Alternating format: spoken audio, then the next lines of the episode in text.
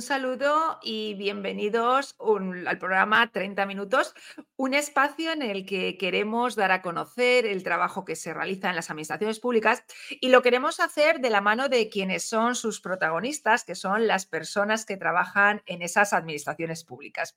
Sin más, quiero eh, pasar a presentar a nuestra invitada de hoy, que ya ha salido hoy en el, en el, en el, en el banner de abajo porque hoy hemos tenido algún problema técnico para empezar, pero bueno, en primer lugar, muchas gracias eh, Carmen, por estar hoy aquí en el espacio 30 minutos. Muchas gracias a ti, Amalia, porque bueno, para mí eres un referente dentro de la comunicación digital en las administraciones públicas y bueno, por supuesto es un gusto conmigo estar este ratito contigo. Pues bueno, como podéis ver ya aquí abajo, si alguna persona no conoce a Carmen Beas, Carmen es eh, delegada provincial del Instituto Nacional de Estadística en la provincia de Granada. Y Carmen, a todas las personas que pasan por este espacio, siempre comenzamos con la misma pregunta y es que nos expliques, bueno, pues eh, en qué consiste tu trabajo como delegada provincial del INE en la provincia de Granada. Bueno, Amalia, yo, bueno, en la provincia de Granada llevo siete años, ya te contaré con detenimiento, pero mi paso por el INE abarca bastante más. Yo, bueno, soy matemática de formación y máster en dirección y liderazgo públicos y pertenezco al Cuerpo Superior de Estadísticos del Estado y al Cuerpo de Diplomados en, en Estadística del Estado. Llevo ya 18 años en el INE, prácticamente 18 años. Y a lo largo de ese tiempo, bueno, pues mi trayectoria ha sido muy versátil porque, como te decía, he pasado por distintas unidades. En los servicios centrales del INE estuve en unidades como un servicio promotor de encuestas, en una unidad más transversal como es difusión estadística y en otra unidad que, bueno, es un poquito es distinta porque es la unidad en la que se realiza la contabilidad nacional española. Ya hace aproximadamente siete años eh, decidí dar un cambio a mi vida y me vine a Granada, que es de donde yo procedo. Y bueno, y aquí, como tú bien has dicho, pues desempeño el papel de delegada provincial del INE, aparte de delegada provincial de la oficina del censo electoral aquí que también es una de las grandes patas que tiene el INE. Y, y, bueno, por el puesto que ocupo, pues también ostento el cargo de presidenta de la sección provincial del Consejo de Empadronamiento y soy vocal permanente de la Junta Electoral Central. Sí que, bueno, aglutinas un montón de cosas. No sabía yo que estaba esa relación en línea también con el censo electoral. Y, por, y, por, comenzar, es un poco porque nos explicases esto que eh, cuando escuchamos, ¿no? Eh, eh, Instituto Nacional de Estadística, las, las encuestas oficiales. ¿En qué se diferencian las encuestas que realiza el INE, que son oficiales, con otras encuestas o estadísticas que podemos encontrar? Bueno, pues el INE, como tú bien dices, bueno, es un organismo autónomo que depende del Ministerio de Economía y se encarga pues de lo que tú acabas de decir. Su función principal es la de producir la estadística oficial y esa función, esas competencias nos las brinda la Ley de la Función Estadística Pública. Entonces, ¿qué son las estadísticas oficiales? Pues bueno, son, no son ni más ni menos que, estadística, producción estadística.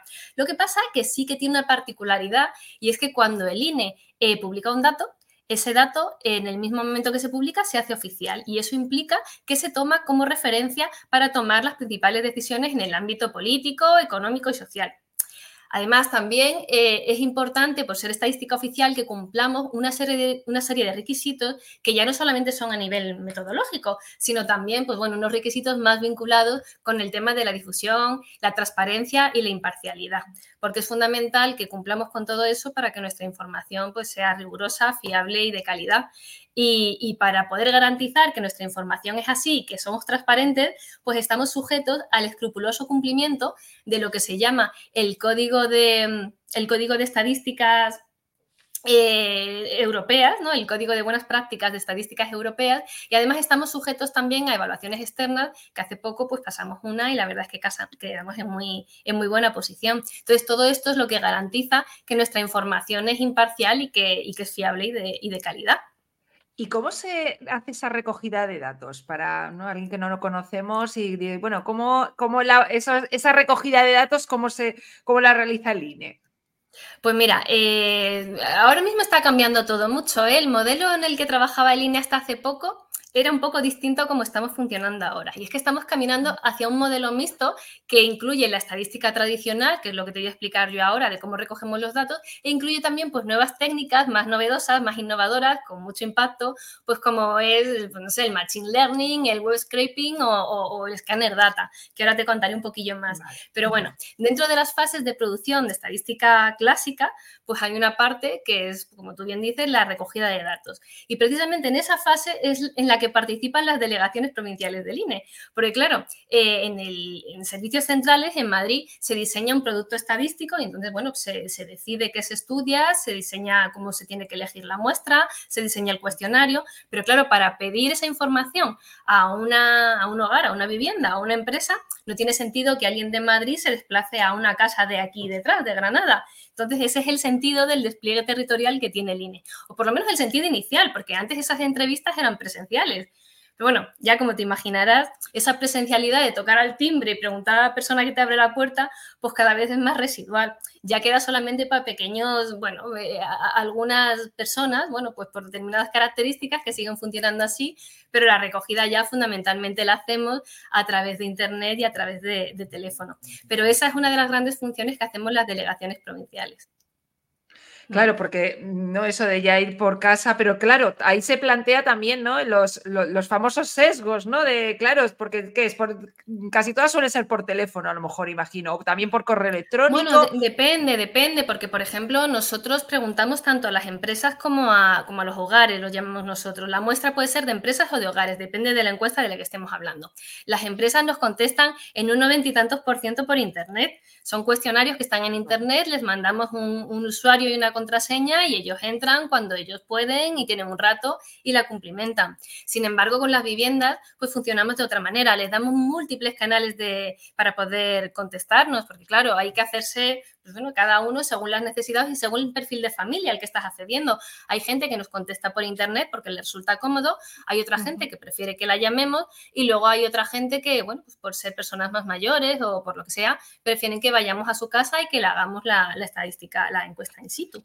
¿Y cómo podemos hacer para que nos entreviste el INE? ¿O esto es que eh, el INE es el que se pone con nosotros en contacto? ¿O, Efectivamente. La, las muestras tienen que ser representativas de la sociedad. Entonces, sí. entonces claro, la selección de la muestra pues, eh, está hecha en base a unos parámetros. Eh, uno no puede colaborar porque uno decide que quiere colaborar. No, no, no, para nada. No se hace así. Se hace un riguroso estudio. Existen unas técnicas de muestreo que son las que nos dan la seguridad y la garantía de que esa muestra es representativa de la, de la población española. Entonces necesitamos claro. que esa muestra sea como la población completa, pero en pequeñito, en una pequeña, claro, es que mm, es la claro. única manera de asegurarnos que los resultados eh, son pues lo más similares posible a, a, lo que sería preguntar a cada uno de los españoles. Claro. Y comentabas sí. antes que eh, se estaban utilizando nuevas técnicas, bueno, pues para hacer esta labor que realiza el INE. Cuéntanos algunas de ellas. Sí, pues mira, eh, es lo que te comentaba, el INE no se puede quedar atrás, los tiempos están cambiando, todos somos muy conscientes de ello y el INE no se puede quedar estancado en lo que se hacía antiguamente. Entonces ahora estamos incorporando nuevas técnicas que funcionan como un complemento a, esa manera tradicional de hacer estadística. Son técnicas pues bastante innovadoras que están causando mucho impacto y, y bueno, pues ejemplos que te puedo poner, bueno, en primer lugar, el ejemplo que te, que te pondría es, bueno, es que estamos explotando además, en lugar de estar preguntando a las personas mm, que siempre, pues bueno, puede ser muy molesto que, que, una persona que está continuamente, pues a lo mejor damos datos a Hacienda, damos datos a la Seguridad Social y ahora viene el INE y nos pregunta algo similar. Bueno, pues lo que se está haciendo desde el INE ahora, estamos poniendo mucho el foco en explotar los registros administrativos, es decir, la información que ya consta en la administración. Y además, esto no trae más que ventajas. En primer lugar, no molestamos a los informantes. En segundo lugar, es una información mucho más barata para el INE porque la tenemos ya accesible. En tercer lugar, los registros administrativos últimamente ya no es lo de antes, tienen muchísima calidad y están permanentemente actualizados. Entonces, el disponer de esos ficheros, cruzarlos, eh, nos da una información, bueno, de gran valor. De hecho, uno de los productos estrella últimamente es el Censo de Población y Vivienda referido al año 2021, que bueno, que es que somos pioneros eh, bueno, ahora somos referente a nivel internacional y ahí estamos en la vanguardia. Y hay países que se están interesando mucho por cómo lo hemos hecho y nos, nos están pidiendo asesoramiento, porque lo hemos hecho en un 95% cruzando ficheros con registros administrativos. Hemos cogido como base el padrón municipal y lo hemos cruzado con los datos de la seguridad social, con datos de la agencia tributaria, con datos de catastro, incluso con los datos del consumo eh, eléctrico de las viviendas. Entonces, claro, eso nos ha dado una cantidad de información de gran calidad inmensa. Antiguamente, tú fíjate, hacíamos un censo cada 10 años, porque eso implicaba contratar muchísima gente que visitaban todas las viviendas de la geografía española y hacían un exhaustivo eh, cuestionario a, las personas que residían en esas, viviendas. Eso llevaba muchísimo tiempo y costaba muchísimo dinero a las arcas públicas. Pues fíjate, ahora, eh, con la explotación de los registros, cada año vamos a tener un censo. O sea, muchísimo más barato y cada año y muchísimo más rápido. Y además conseguimos incluso mucha más información que la que conseguíamos antes, porque ahora conseguimos información, por ejemplo, relativa a, la discapacidad, por ejemplo, de, la población. Eh, eh, y, bueno, y, ya no asociado a personas, sino a determinadas zonas. Podemos saber el nivel de ingresos de una zona geográfica muy pequeñita o el consumo, como te decía, el consumo eléctrico de, desde las viviendas. Eso es información que antes no teníamos porque no podíamos engrosar esos cuestionarios hasta ese nivel, porque tampoco podíamos molestar tanto y cargar tanto al informante. sin embargo, pues fíjate, ahora lo tenemos. Claro, es que quizás estemos ahora en la, en la época de, ¿no? Yo creo que es una apreciación personal, no sé, que tú como experta que trabajas en el INE, que estamos en la, en la era del dato, ¿no? Efectivamente, es que ahora disponemos de una cantidad de información, una ingente cantidad de información que es la que estamos aprovechando, por lo que te decía, porque es mucha información a nuestro alcance y de gran calidad. Y ya no solamente los registros administrativos que te mencionaba, sino también los datos del sector privado. Ahora, por ejemplo, estamos, eh, pues, bueno, se me ocurre en las encuestas de turismo, el estudio de las viviendas turísticas ya no lo hacemos preguntando, ya lo que hacemos es a través de la técnica del web scraping, lo que hacemos es eh, una recopilación, eh, un proceso de recopilación automática de información de las webs donde se ofertan esos alojamientos turísticos. Y de esa manera vemos cuántos, o sea, la, cuantía de alojamientos turísticos que se ofertan en España y la capacidad que tienen.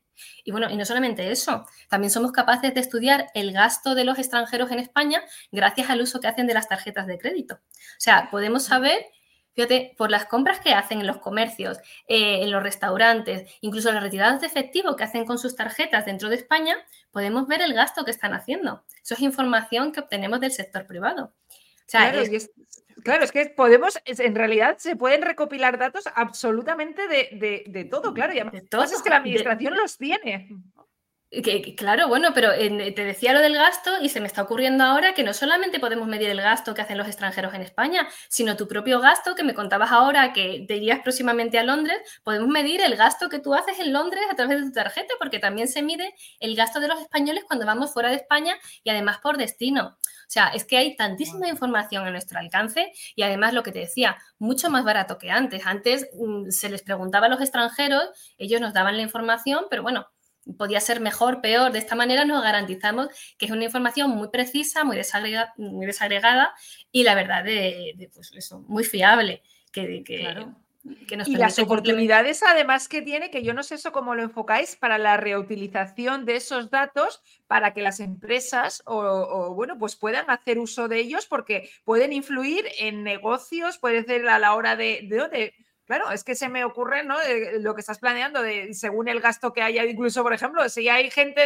de, un país, pues a lo mejor no sé, enfocar a lo mejor el comercio a, ese público, no sé, las posibilidades. Sí, mira, la verdad es que eh, más allá de las técnicas que se estén utilizando ahora mismo en el INE, la verdad es que la información que publica el INE es un servicio claramente público. Aparte de ser un elemento fundamental para una sociedad democrática, porque el tener un sistema fiable y de calidad de información para tomar decisiones es algo fundamental dentro de un Estado democrático. Aparte de eso, es que, como tú dices, damos un servicio público, porque, por ejemplo, un empresario que quiere montar un comercio eh, puede entrar en el INE y ver cuál es la estructura socioeconómica de determinadas zonas para ver en qué sitio le conviene montarlo. O mira, un mismo estudiante que va a empezar una carrera universitaria, pues puede mirar la, encuesta de inserción laboral, de, los titulados universitarios en España y ver qué carrera universitaria tiene más salidas actualmente. O un investigador puede ver en la web del INE, no sé, un epidemiólogo puede ver el número de fallecidos por gripe, o, bueno, el tema de los nombres que lo hemos comentado antes tú y yo también, pues cuántas Amalias hay en España y en qué zonas geográficas viven, o buscar el apellido, o quien va a tener un niño, pues decir, oye, pues qué nombre le pongo, estoy, no, no lo tengo claro, pues entrar en el INE y ver qué nombres se ponen más últimamente, para cualquier persona y en cualquier ámbito. Y ya no te digo más para los gobiernos, para diseñar las políticas públicas. Bueno, eso es fundamental, el saber, el tener una fotografía de cómo está el país a nivel económico y a nivel social.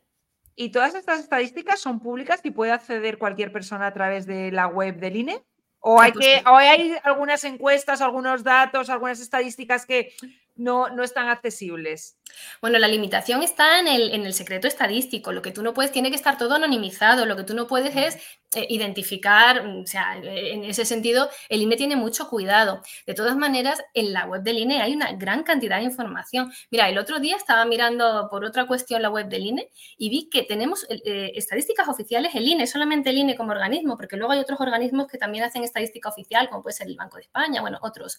Pero solamente el INE hace 172 operaciones estadísticas. Es que eso es una auténtica barbaridad. 172. Imagínate la cantidad de información que tiene la web del INE. Entonces, tú tienes acceso, pues haciendo tus tablas, viendo lo que hay publicado, pero si quieres algo un poquito más concreto dentro de un ámbito mm, en particular, siempre está la opción de un servicio de peticiones a medida que tiene el INE, que bueno, eso ya va asociado a unos costes en función del trabajo que cueste al INE elaborar esa petición a medida, pero bueno, está también esa opción. O sea que, claro, aquí, se, aquí se plantea una cuestión, es que muy bien, ahora tenemos todas las estadísticas, pero ¿cómo hacemos esa explotación a lo mejor? Porque claro, eh, eh, no sé si el INE, esa, fase, esa segunda fase de tenemos los datos, pero vamos a intentar explotarlos en el sentido de, poder mm, ya no solamente dejar, sino elaborar a raíz de ahí documentos, informes que puedan ser. ¿Eso también lo hacéis o es otra fase que, nosotros damos los datos, o sea, ya el análisis, nosotros damos los datos.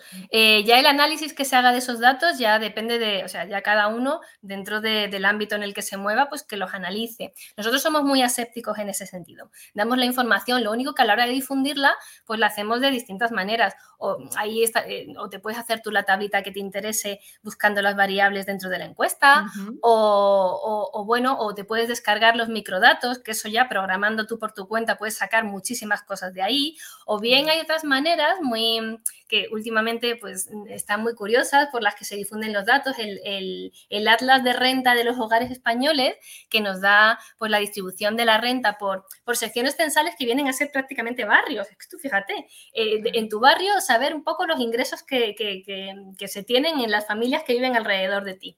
Bueno, pues eso se, eso se difunde a través de unos mapas interactivos curiosísimos. Y, bueno, eso es una estadística también de las últimas, también donde, donde se utilizan nuevas técnicas, como es en este caso la explotación de los datos de la agencia tributaria. Esta hace poco se publicó y salió en prensa y la verdad es que tiene, tiene mucha repercusión, tiene mucho impacto. Sí, de, bueno, de hecho hay una, una, rama del periodismo que es el periodismo de datos, que está además se, basa en la explotación precisamente de todos esos datos de ahí, sacar informaciones de interés para la ciudadanía, ¿no? El, poder hacerlo. ¿Cuántas personas trabajan en el INE, Carmen? Pues mira, mm, eh, aproximadamente poco más de 3.000 personas somos. De todas maneras, te diré que últimamente con este mm, nuevo modelo hacia el que, el que caminamos, este nuevo paradigma de producción estadística que, como te digo, incluye todo lo que es los métodos tradicionales y las nuevas técnicas, ahora mismo estamos en un momento en el que se necesita mucha gente en el INE. Es un momento muy interesante porque yo creo que puede ser muy atractivo para, para, pues, para gente que quiera entrar en el INE y estamos en un momento muy bueno porque la oferta de empleo público en el año 2023 es bastante elevadita, o sea que eh, tenemos tres cuerpos específicos del INE.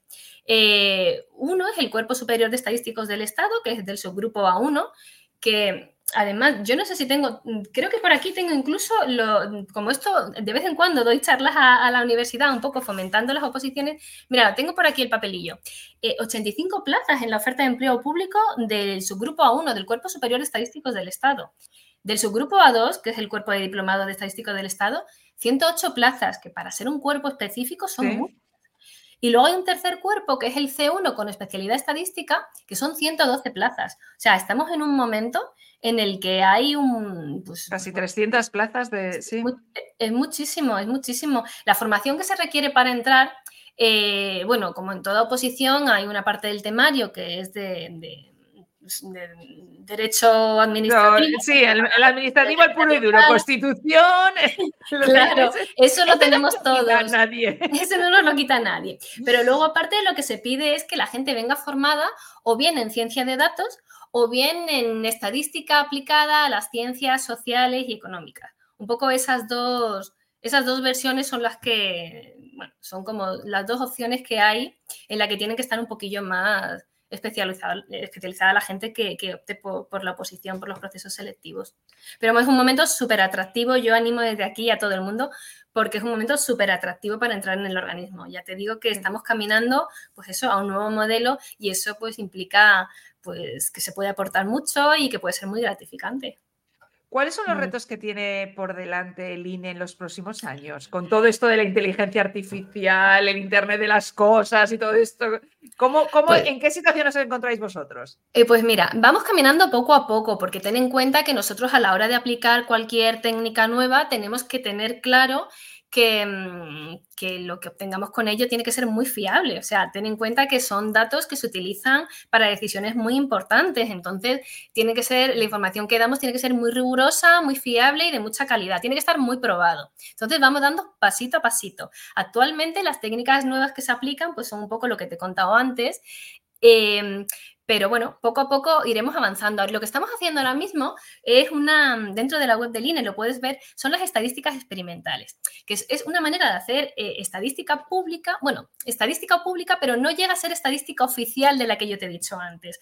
Está como en proceso. Esos nuevos productos que se, eh, para los que se utilizan estas nuevas técnicas, pero que los ponemos un poquito a prueba. Los colgamos en la web del INE porque son sobre información, sobre son información relevante que puede interesar a los usuarios, pero claro, informamos de que está en rodaje, que estamos probando, que está siguiendo su proceso de maduración y en el momento que consideremos que ya tenemos, que ya está en FETEN, entonces ya las pasamos a, estadísticas oficiales.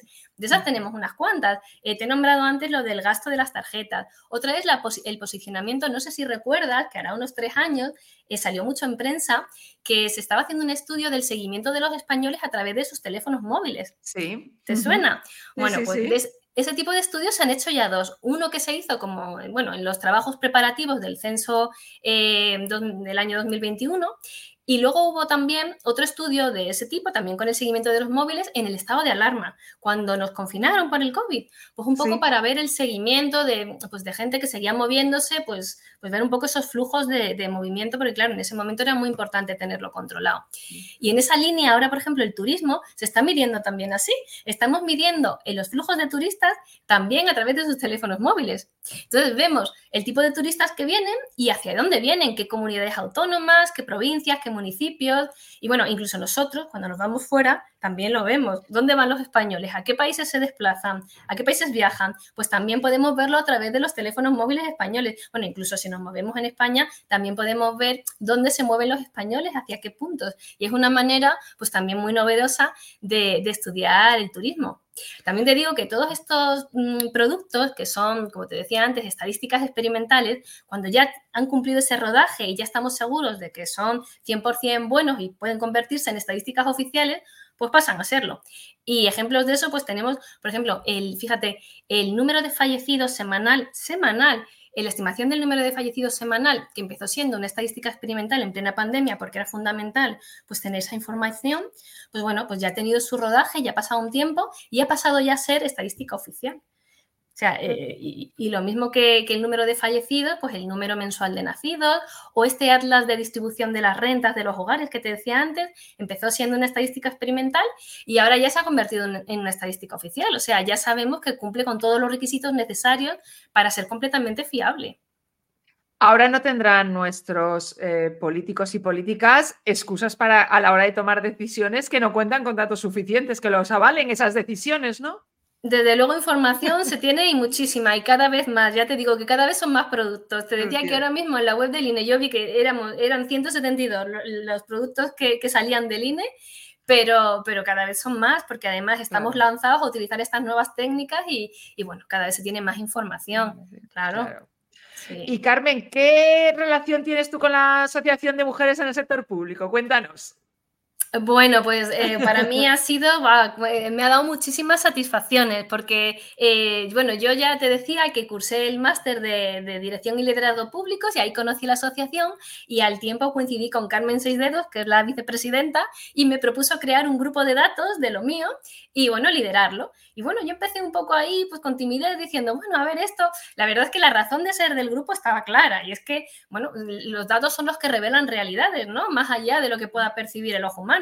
Y entonces es necesario para hacer un buen diagnóstico de la situación, en este caso de la desigualdad de género que puede haber en la administración, es fundamental pues disponer de datos que a día de hoy, como tú bien has dicho, disponemos, porque entre las oficinas de estadística, los portales de datos abiertos, los portales de transparencia, tenemos gran cantidad de datos. Entonces, explotando esa información podemos hacer diagnósticos muy buenos y ver cuáles son las áreas en las que tenemos que seguir mejorando. Y bueno, y a día de hoy somos ya unas cuantas socias las que estamos en, en ese grupo de datos y, bueno, la verdad es que estamos, estamos, vamos como un tiro porque hemos creado una saga de publicaciones, ahora estamos, además esto es una cosa que decidimos ayer, vamos a hacer también unas cuantas formaciones eh, pues en competencias digitales, eh, bueno, participamos en muchos congresos y ponencias públicos, pues un poco, pues, mm, haciendo lo que te he contado, pues eh, dándole la importancia que tienen los datos y contando un poco los resultados de nuestros estudios, porque tenemos distintas líneas de estudio y bueno, la verdad es que, que mucha gratificación lo que me está dando la asociación.